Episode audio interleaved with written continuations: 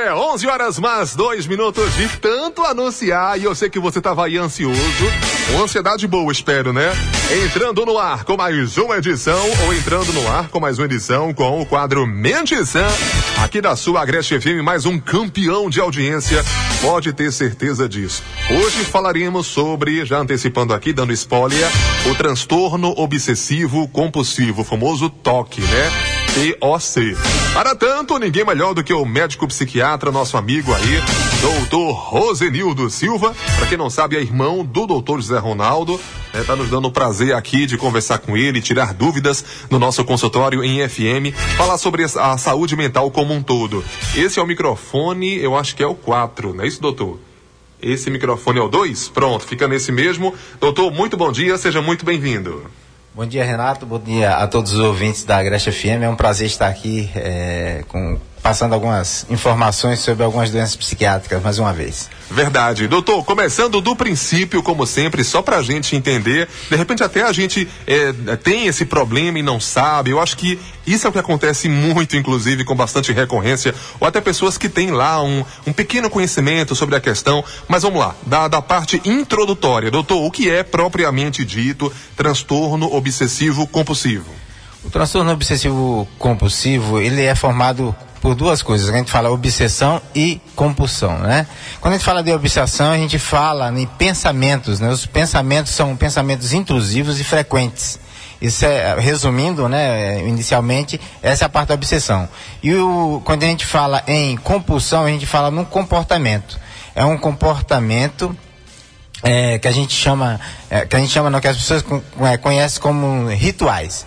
Então são pens é, pensamentos que são intrusivos também, pensamentos que são, desculpa, são comportamentos que são rituais que a pessoa é, tenta fazer os rituais como lavar as mãos toda hora, toda hora, toda hora, devido a um, uma obsessão que ele tem devido aos pensamentos que, que ficam, na realidade, mandando ele fazer isso, né? Ou orientando ele fazer isso. Doutor, talvez é, o toque mais conhecido aqui no nosso meio social, dessa região aqui, quem sabe, seria é, preocupar-se excessivamente com a questão da limpeza, como o senhor bem falou, higienização das mãos, aquelas donas de casa, né, que tem o hábito de arrumar a casa duas, três vezes, é, varrer a casa, como a gente fala popularmente falando, né, popularmente, para ter a linguagem do povo aí, é, passar a vassoura na casa duas, três vezes ao dia. E outra coisa também bastante recorrente, além do hábito da limpeza, além uh, da obsessão, na verdade, por limpeza, seria revisar diversas vezes portas, janelas, gás. Aquela pessoa que quando vai dormir olha a porta duas, três vezes para ver se está fechada. Antes de sair de casa, confere né, bujão duas, três vezes para ver se está tudo certo. Doutor, isso de fato se enquadra, se encaixa como toque? Pode se encaixar como toque sim. Quando a gente fala em obsessão, né, aqueles pensamentos realmente eles são eh, pensamentos intrusivos, né? Esses pensamentos intrusivos, eles causam um sofrimento muito grande na pessoa. Então, um pensamento, uma preocupação sobre contaminação. Então, a pessoa, ela não pega na maçaneta de uma porta, porque ela acha que vai se contaminar e vai ter uma certa doença. Então, ela é um comportamento evitativo, ela evita pegar, evita pegar no microfone, porque acha que tem bactérias ali no microfone, e aí ela vai se contaminar e ter uma doença. Tem outra coisa importante que é a preocupação é, em manter os objetos é, alinhados, né? Ou objetos todos no mesmo caminho, é, bem frequentes, assim, às vezes mudança, eles colocam só as mesmas cores, não podem mudar da cor vermelha para azul, então todos os lugares tem que ficar azul, outros lugares vermelho, outro rosa e assim por diante. E as dúvidas, né? Essa parte que você falou. Então esses pensamentos obsessivos têm as dúvidas também. Importante que essas dúvidas é exatamente o que você falou, Renato. A pessoa fica lá no, na mente dela pensando: será que eu fechei a porta quando vai sair de casa? Será que eu desliguei o botijão de gás? Isso acontece até quando ela vai dormir. Ela deita na cama e o pensamento fica ali intrusivamente na mente, na mente dela. Não desligou o. Será que eu desliguei o fogão? Será que eu desliguei o bujão de gás? E ela volta, verifica. Vai para a cama e novamente fica na mente dela. Será que eu desliguei? Ela tem que voltar de novo. Então tem esses pensamentos obsessivos e esse comportamento que é para tentar aliviar essa obsessão. Doutor, existe na área da psiquiatria um nível de toque que seria aceitável? Quer dizer, que seria, assim como a ansiedade, uma parte em que é natural do ser humano? A partir de que momento o toque começa a ser perturbador? Uma pergunta extremamente importante, Renato. É, no momento que, esse, que o toque começa a, a, ser uma doença prejudicial, é no momento em que o ser humano ele começa a ficar muito tempo da sua vida ligado a esses toques, esses é, sintomas obsessivos e compulsivos.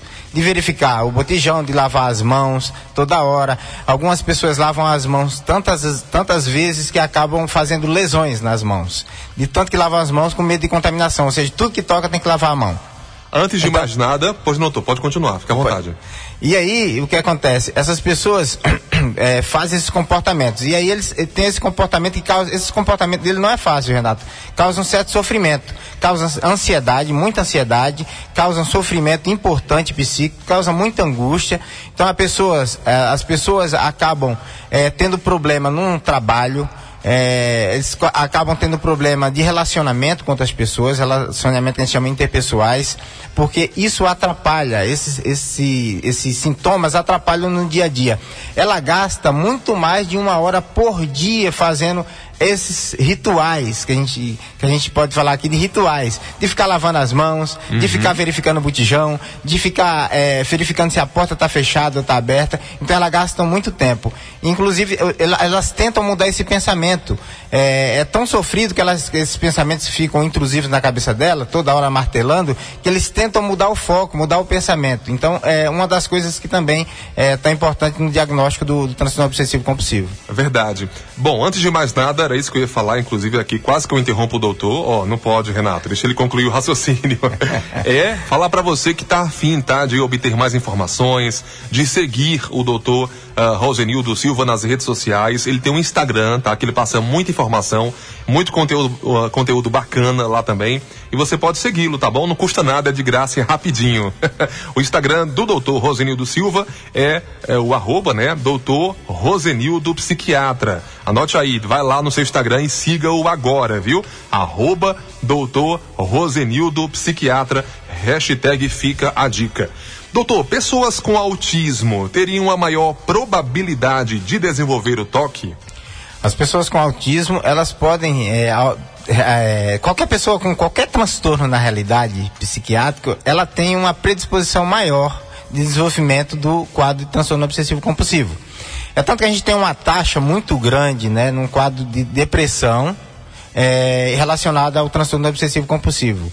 Transtorno, alguns transtornos que nós falamos aqui já, Renato, inclusive fobia social, que a gente falou semana passada, o TAG, que é transtorno da ansiedade generalizada, e o transtorno pânico também são doenças que podem ter uma relação muito grande com o transtorno obsessivo compulsivo. Autismo e outras doenças afins da, da área da psiquiatria, não só autismo, mas autismo, mas outras doenças, podem ter uma relação muito grande com, com o transtorno obsessivo compulsivo. E já que o senhor entrou neste assunto, né, sobre temas passados aqui do programa, já que falamos também sobre a ansiedade, e digo que foi um grande sucesso, visto que hoje, é, infelizmente, temos uma, uma, sociedade bastante ansiosa, ah, mais do que nunca, inclusive, devo acrescentar. Doutor, toque e ansiedade estão intimamente ligados? Completamente ligados. Então, o toque e a ansiedade, porque o toque em si ele causa uma ansiedade, como eu falei aqui anteriormente. Então, esses pensamentos intrusivos, esses comportamentos é, repetitivos, isso causa um desconforto muito grande para as pessoas, né? Então, causa, além dessa ansiedade, ela causa um sofrimento muito grande. Esse sofrimento, muitas vezes, a pessoa fica até com vergonha de falar ou fazem alguns atos é, de forma es escondida, como verificar o botijão, é, de forma que as pessoas das, da casa elas não percebam que eles estão verificando o botijão várias vezes se está desligado ou não, verificando se a porta várias vezes está fechada, está fechada ou não. Então isso causa muito sofrimento e muita ansiedade. Então o transtorno obsessivo compulsivo é muito comórbido com outros transtornos de ansiedade e também é comórbido com comórbido que a gente fala é que tem uma associação muito grande, né? Um, é, com, com um transtorno depressivo também. Doutor, segundo pesquisa, uh, o toque também engloba, enquadra, uh, como queira, uh, alguma parte aí da área do sexo, né? É, pensamentos proibidos ou indesejados envolvendo sexo, religião, danos. É, como é que isso funciona? Como é que se dá? É, é uma queixa bem comum, esses pensamentos é, que alguns pacientes falam com pensamentos obscenos, né? Com cenas de, de sexo, é, e ficam martelando na cabeça com coisas pornográficas. Isso também causa um, um sofrimento muito grande no, nos pacientes, né? Porque esses pacientes, é, esses pensamentos realmente, eles são diversos e são pensamentos intrusivos. Esses sofrimentos esses pensamentos causam sofrimento muito grande nos, pacientes, nos pacientes e é importante é, salientar que é, não, não é porque a pessoa quer que esse pensamento fique na cabeça, pelo contrário, ela tenta mudar o, o foco do pensamento. Só que esses pensamentos têm uma frequência muito grande e não são simples assim de serem é, controlados. controlados e tal. Entendi. Doutor, é, para quem sofre com transtorno obsessivo compulsivo, Além da limpeza e higiene, simetria com objetos, como o senhor bem falou, em questão de cores, organização, autoimagem, a questão sexual, acumulação. É, tem como a, a, pessoa que passa por isso é, é, mascarar, disfarçar socialmente, mas entre quatro paredes ou com pessoas da sua família, da sua confiança, e aí sim manifestar o toque? Quer dizer, socialmente, ninguém nem sonha que tal pessoa é, tem esse problema? Ela pode tentar disfarçar inicialmente, né, na, num quadro inicial, né, em qual o quadro ainda não está grave, está leve, então a pessoa ainda consegue tentar um disfarce que ela tem um certo controle. À medida que a doença ela vai é, avançando, a pessoa não tem mais é, esse controle. Então os pensamentos e o comportamento são maiores do que aquela segurança que você tem de falar, ah, não vou fazer isso. Então eles acabam dominando você como um todo.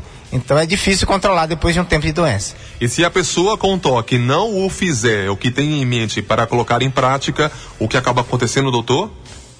Aumenta a ansiedade, estresse? Aumenta a ansiedade, aumenta o estresse. Então ela tem uma dificuldade até de, de, de ter um, um, bom relacionamento, né? De trabalho, relacionamento até pessoal mesmo. É... Então isso tudo tem acarretado grandes problemas na vida diária da pessoa. É, só para a gente é, poder tirar a dúvida, literalmente, toque ou, ou esse, esse, tipo de transtorno é tido é, definitivamente como uma patologia, doutor? É tido como uma patologia dentro da, da área da psiquiatria, né, que é o transtorno obsessivo compulsivo, então é uma patologia sim. Que precisa ser tratado, inclusive. Quais são os primeiros sinais é, referente à idade? Criança pode ter ou só pessoas adultas, adolescentes? Tem alguns casos de crianças com idades é, bem baixas, né? Mas é bem difícil o diagnóstico inicialmente. A partir de, 12, de dois anos já tiveram alguns casos. Mas o, o tempo correto, né? A, a, idade, né? Que ocorre, a faixa etária que ocorre essas do, a doença é geralmente a partir dos 19, 20 anos de idade. Né, até os 30 anos de idade, mais ou menos, é onde tem o pico maior da doença do transtorno obsessivo compulsivo. Isso não quer dizer que as pessoas mais velhas né, acima de, de 35, 40, 50, 60 anos não tem a doença. Ou que crianças e adolescentes também não tenham. Tem vários casos, mas o pico maior da a faixa etária maior de doença é a partir dos 20 anos de idade. Doutor, pelo menos em teoria, quer dizer que pessoas com 50, 60 anos, mesmo que ano passado tenham tido a, a questão do toque, a fase né, do pico do toque, é, com 50, 60 anos, naturalmente, pelo menos em tese ou em teoria, isso irá passar. Não, na realidade a gente não fala que vai melhorar completamente, né? O toque é uma doença, né? Diria que é uma doença mais crônica mesmo, viu? Então tem uma, a gente não fala em cura, mas a gente fala, né, em, em tratamento e controle da doença, né? Então isso melhora muito, muito a qualidade de vida das pessoas, é, quando elas fazem um tratamento, acompanhamento adequado. É, e aí é, como se a pessoa tivesse melhorado mesmo. Ela consegue fazer todas as suas atividades, trabalho, ter, ter relacionamento com outras pessoas sem ter aquele sofrimento causado por ela. É igual você falou no início, né? Todo mundo tem aquele um toquezinho, né? De ajeitar, manter o microfone bem alinhado, né, Renato? Desse Sempre assim em cima da mesa, às vezes colocar a caneta bem alinhada. Apesar né? que hoje não, porque aí tem um montão de papel aqui em cima da mesa de som, tá tudo bagunçado, né? e aí não tá te incomodando hoje, um né? Um pouquinho. Doutor, qual que é a diferença? Diferença entre toque e mania. Sabe por que eu estou perguntando isso? Porque a gente conhece, ainda mais com essa questão da pandemia, doutor, é, pessoas que de 5 ou de 10 em 10 minutos está lá passando álcool em gel nas mãos, que é o certo, inclusive, não está errado não. Mas eu quero saber qual que é a diferença entre toque e mania. A mania é um termo é, é extremamente usado pela população para o toque, mas não é o termo adequado, né? Mania a gente fala em outras doenças na psiquiatria, como uma doença é, que, são, que são doenças graves, né? Com, com transtorno é, bipolar, né, que tem uma doença de mania, que é outro tema que a gente pode falar mais para frente. Opa, Aí tem uma, tem uma coisa chamada de mania, por exemplo, a mania de compras, mania de fazer isso, isso é do transtorno afetivo bipolar. Então, é, tem essas transtornos maniformes. É diferente desse, de, desses comportamentos que as pessoas fazem, que são conhecidos como rituais. Então, é, a mania é um termo utilizado de forma errônea no caso do toque. Entendi. Doutor, uh, existe uh, transtorno uh, compulsivo pelo trabalho que se classificaria como toque? É, de, é, a forma de trabalhar, trabalhar, trabalhar da parte confusivamente? Que sim, dá, talvez dá resultado de tudo em um dia. A pessoa tem lá milhões de coisas por fazer e acaba é, pulando o horário de almoço, é, trabalhando mais do que devia, varando as madrugadas. Seria um transtorno também compulsivo pelo trabalho? Poderia ser um, um, transtorno mais ansioso, eu acredito, de tentar terminar tudo, né? Ao mesmo tempo, se é isso que você está me perguntando. Então, uhum. é, terminar tudo ao mesmo tempo, tentar terminar, dar conta de tudo o que tem para fazer, seria uma pessoa mais ansiosa, né? Seria entrar, é, entraria mais no transtorno de ansiedade, né? No caso, transtorno de ansiedade generalizada, nesse caso, entraria mais no transtorno de ansiedade. Entendi. Olha como é legal esse tema que a gente escolheu para hoje. Olha o leque, né, de opções que a gente tem aqui para fazer pergunta e deixar o doutor numa sinuca de bico, né? Doutor, é, contagem compulsiva se classificaria também como um toque? Pessoas que contam tudo que vê pela frente. Eu acho que até os caroços de chuva, né? Não sei. Como é que, como é que se dá isso aí, doutor? É um comportamento que está relacionado ao transtorno obsessivo compulsivo. Então, é, contar tudo, por exemplo, contar todas as pedrinhas que tem na rua. Imagina, Renato, você contar todos os calçamentos. Nossa! É, as pedrinhas de calçamento seria. Os postes, né? Imagina. Exato, são os pensamentos exatamente obsessivos ali, de você ter que contar tudo ali, porque senão, se você não contar, às vezes no pensamento, pode acontecer alguma coisa ruim, então você acaba tendo que contar. Passa na rua, tem que contar todas as casas amarelas passa em algum ambiente, tem que contar todos os animais que você viu na rua. Vai contar todos os celtas que passa por você na rua, Exato, né? podem ter esse comportamento durante o, o, o, o transtorno obsessivo compulsivo. Isso atrapalha demais a vida, a vida diária das pessoas, né? Então isso pode fazer parte do transtorno obsessivo compulsivo, sim. Entendi. Doutor, é verdade que em alguns casos uh, de indivíduos que têm o toque de uma forma mais elevada ou potencializada, ainda vem acompanhado do, do tique ou dos famosos tiques, né? Como é, movimentos breves e repetitivos, piscar os olhos, movimentar os olhos. Isso existe também, doutor? Pode acontecer também. Que são, é outro tipo de doença, mas é uma doença que pode estar associada com o transtorno obsessivo compulsivo. Então ela pode, além de tá, ter o, o transtorno obsessivo compulsivo, você pode ter desenvolver outras doenças desse, desse quadro de ansiedade. Entendi. Doutor, uh, estamos às 11 horas mais 20 minutos. Para as pessoas que nos ouvem agora, de repente desconfiam que tem o toque, mas nunca tiveram um diagnóstico preciso de um médico profissional, o que fazer, como fazer, como proceder eh, diante dessa questão e dessa dúvida? É, a principal coisa é procurar o médico psiquiatra para fazer uma avaliação, né? Porque às vezes a pessoa pode estar tá pensando que, que não está causando nenhum mal e ela está tendo algum problema durante a, tua, a vida dela profissional, relacionamento com outras pessoas. Então, a primeira coisa que eu, que eu oriento é procurar uma avaliação do médico psiquiatra. Entendi. Então, comprovado ou feito o diagnóstico, quais são os primeiros passos eh, que o médico psiquiatra faz, né, para dar andamento, tratamento, cura deste mal? O tratamento que a gente é, preconiza é, é, medicamentoso também, além da medicação, é psicoterapia, tá? Os dois é, em conjunto. Né? Então, além da pessoa precisar de alguns tratamentos medicamentosos como antidepressivo e outras medicações, precisa de um acompanhamento de, do, do psicólogo, né, para fazer a parte da psicoterapia também. Então, um, um tratamento combinado entre farmacologia, de medicação e a psicoterapia. Quanto tempo dura, doutor, o tratamento em média? A gente não tem uma média exclusivamente, é, é, vai depender muito, muito, muito mesmo do desenvolvimento do paciente, da resposta dele, tanto da terapia como da medicação. Então não tem um tempo adequado ou determinado para eu falar aqui do, do tratamento. Entendi. Pergunta aqui não quer calar. Toque é contagioso da forma não orgânica, tá? Mais fisiológica, mas sim psicológica. Alguém só de observar, doutor, pode também desenvolver um quadro de toque? Não, não é contagioso. O toque não é contagioso, é uma doença particular, mas não pega, é particular da pessoa. Ela não fica pegando em outras pessoas, é como se fosse um, uma doença assim, um coronavírus e tal. Não, não tem esse, esse perigo mesmo de, de pegar a doença de toque, nenhuma dessas doenças. Quer dizer que também né, a, menor, a menor possibilidade, né, de passar o pai teve, o filho vai ter também. Aí tem uma possibilidade, porque a gente já está falando da, do fator genético. Então, a da, se a gente fala de etiologia das causas, a gente pode pensar no fator genético. Então, se, se na família tem uma doença psiquiátrica ou tem uma pessoa com toque, pai, mãe, irmão, filho, tia, pode ser que a pessoa tenha uma chance maior, não quer dizer que vai desenvolver, mas tem uma chance maior de desenvolver o transtorno obsessivo compulsivo, sim. Doutor, é, é, visto à luz de um médico psiquiatra, qual seria o grau de toque é, digamos, mais preocupante, né? Seria daquelas pessoas que têm a preocupação com simetria, exatidão, ordem. Seria as pessoas que têm a questão da, da limpeza, né? O medo de germes, de contaminação, de pensamentos indesejáveis, como já falamos agora, a exemplo do, do sexo, pensamentos supersticiosos, né? Em números especiais, pessoas que têm compulsividade por números. É, qual seria a luz é, ou a visão de um médico psiquiatra, um grau, digamos assim, maior em relação ao toque? Um quadro mais grave, Renato, uma pergunta excelente, seria a, aquelas pessoas que a doença é tão grave que eles já não conseguem sair mais de casa. Então o sofrimento é tão intenso, tão grave, que eles, a angústia que fica, que ele, ele não consegue mais sair na rua. Ele não consegue mais trabalhar, não consegue mais ir para a escola, ele não consegue mais ir, ir para a faculdade, ou seja, a vida acadêmica, e ele tem um isolamento social.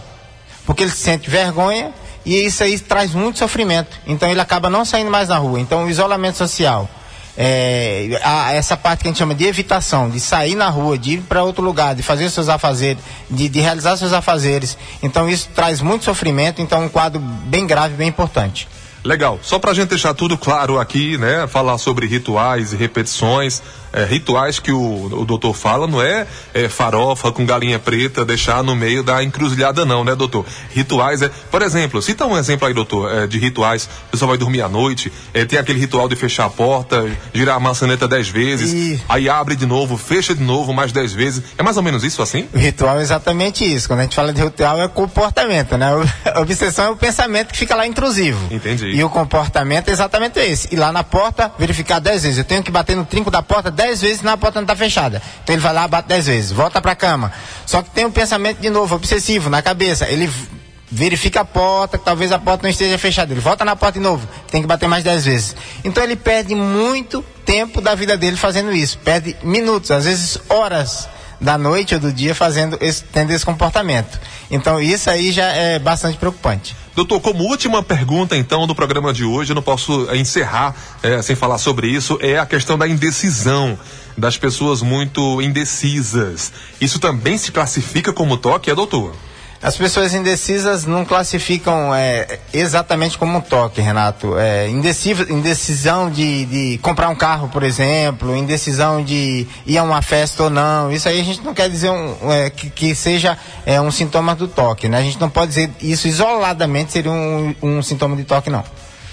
Entendi. Precisa passar, claro, pelo, pelo diagnóstico, um especialista, para poder dizer então se é ou não é. Exatamente. Inclusive, é, a gente vai ver bastante casos de, de toque nessa pós-pandemia, né? A gente não consegue observar muito isso agora, mas depois da pandemia a gente vai conseguir observar muitas pessoas desenvolvendo o quadro de transtorno obsessivo compulsivo. É muito bacana esse tema, muito legal mesmo. Doutor, eu queria fazer inúmeras perguntas aqui ao senhor ainda, pena que o nosso tempo já está estourando. Só resta agradecer ao senhor pelo carinho, tá? Pela sua participação. A gente sabe, né, da correria do doutor uh, Rosenildo Silva, inclusive ele está trabalhando hoje, tá? Abriu esse espaço aí para vir aqui dar esse carinho especial, tirar nossas dúvidas no nosso consultório em FM, aqui pela nossa Rádio Agreste. Doutor, muito obrigado pela sua participação. Já ficando marcado para a próxima segunda-feira, às 11 horas da manhã, uma nova edição, um novo quadro, uh, programa uh, Mente Sã.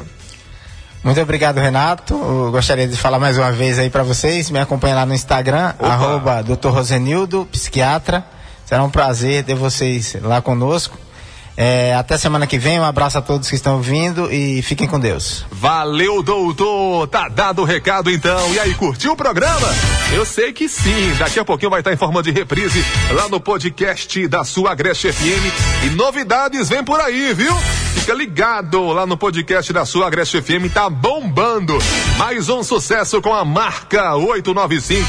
Por aqui vou encerrando minha participação também. Beijo, abraço, obrigado, valeu. Próxima segunda-feira tem doutor Rosinho Silva, esquece não. E eu também aqui no quadro Mente Sã. Tchauzinho, boa semana. Tudo de bom para todo mundo. Você acabou de ouvir o quadro Mente Sã com o doutor